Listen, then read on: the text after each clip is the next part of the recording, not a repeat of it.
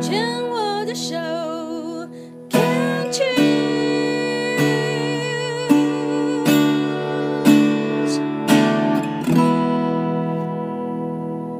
病虫害防治要继续，请柳哥来跟我们分享一下哦。柳哥。嗯，是在十五年前哦，发现自己因为牙龈出血跟大腿出现紫斑，然后就去检查，发现自己得到急性骨髓性的白血病三型。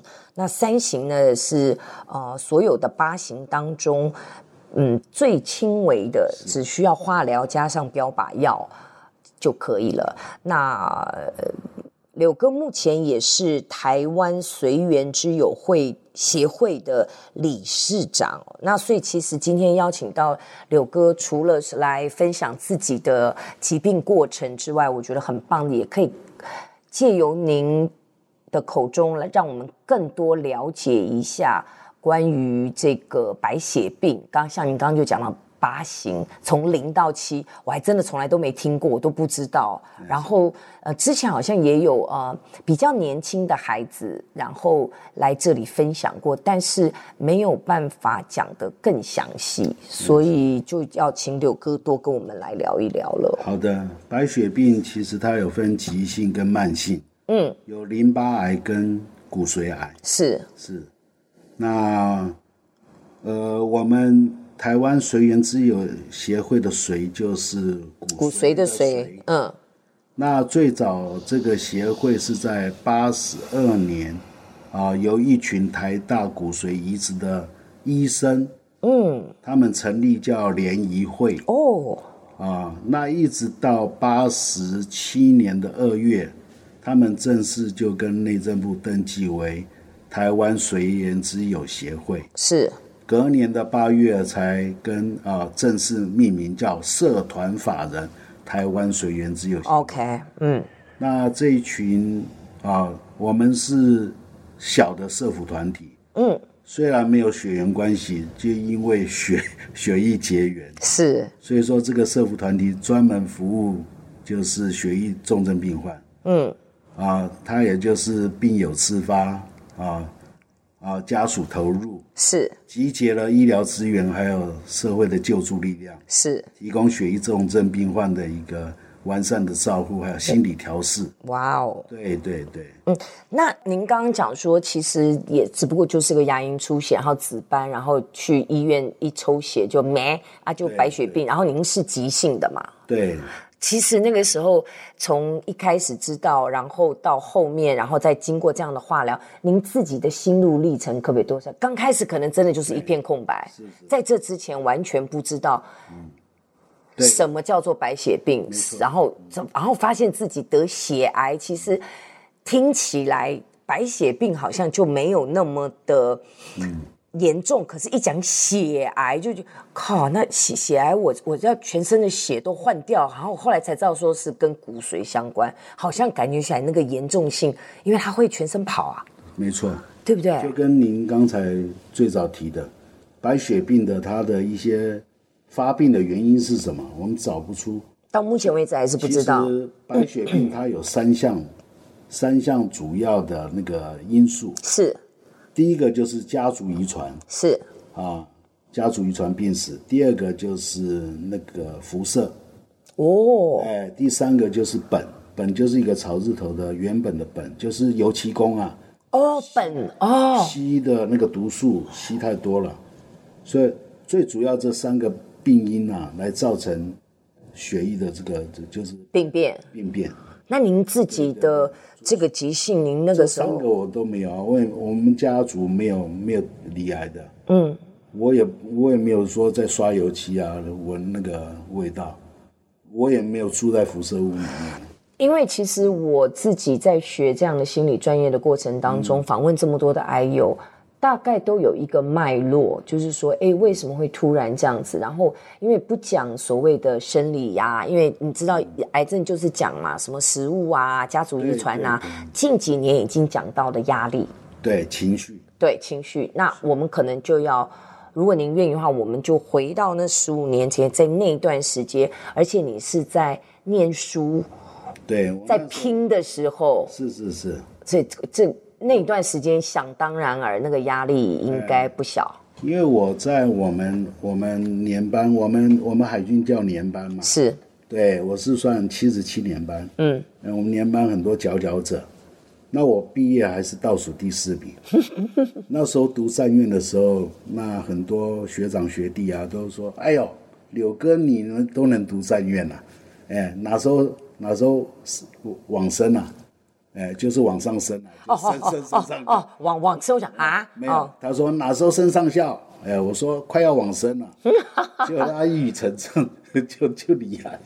嗯，那是自自自己开开玩笑的。嗯，那后来就是有幸就是在海海海军学院战缺嘛，战缺就那时候要写研究报告，是，可能写写的不周延，长官就说：“哎，你要重写。”啊，我我我我重重写了好好几遍，那可能那情绪压力就有有有有一些有一些影响。我跟你讲，其实我觉得没有什么，也许你你怎么想，他大概真的就是这么回事。嗯、因为其实老实说啦，在这样子跟这么多的癌友聊天，其实大概每个癌友自己心里都知道，对对对，隐隐约约大概都知道大概怎么回事啦。类似类似，如果讲心理压力的话，类似你要修硕士博士，要写论文呐、啊。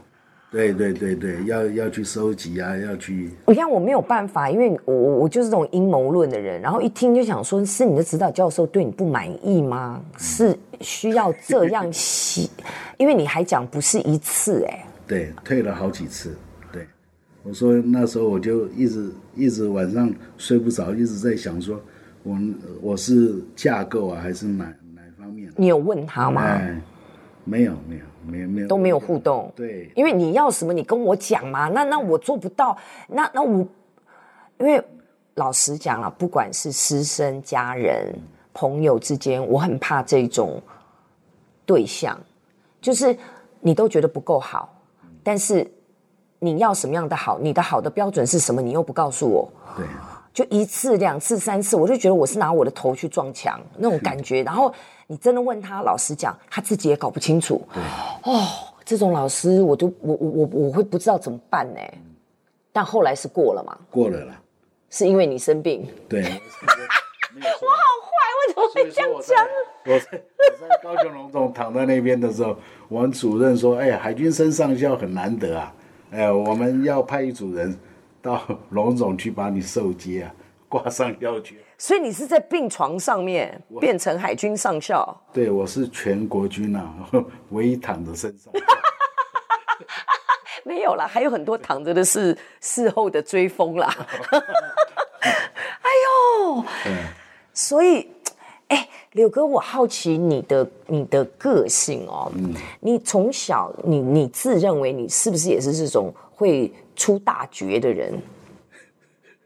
我听不太清楚，什么？就是你会觉得我没有招的时候，嗯，我就生病给你看哦，你已经不知道怎么办了，我就躺着耍赖。个性里面有没有这种？有有有有，真的很准。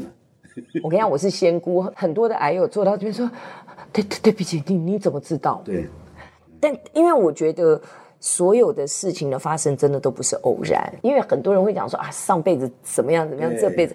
你都不要去讲，就是你的个性、你的意念造成你的实相，没错。所以你的个性当中确实会这样。对，怎么那么准？真的哦，因为我确实有一个朋友，非常可爱，一个大哥，他也是，他每次哦，什么事情他没有办法，因为说，要不然我上吊给你看，我真的啊，对啊，你你你你你要这样，那。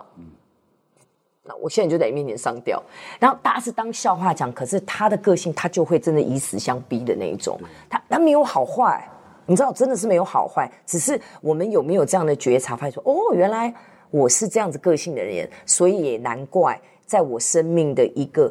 这么重要的一个关头，这么重要的一个挑战，然后我又希望自己势在必得，不管是男人的面子也好，怎么样怎么样也好，我势在必得的时候，我可能真的也只能这种出大绝。没错，所以说那时候在住院的时候，老婆就是在我生命中啊所以说，哎，这条命是他救回来的，神队友。对对对对，他他是护理师，是。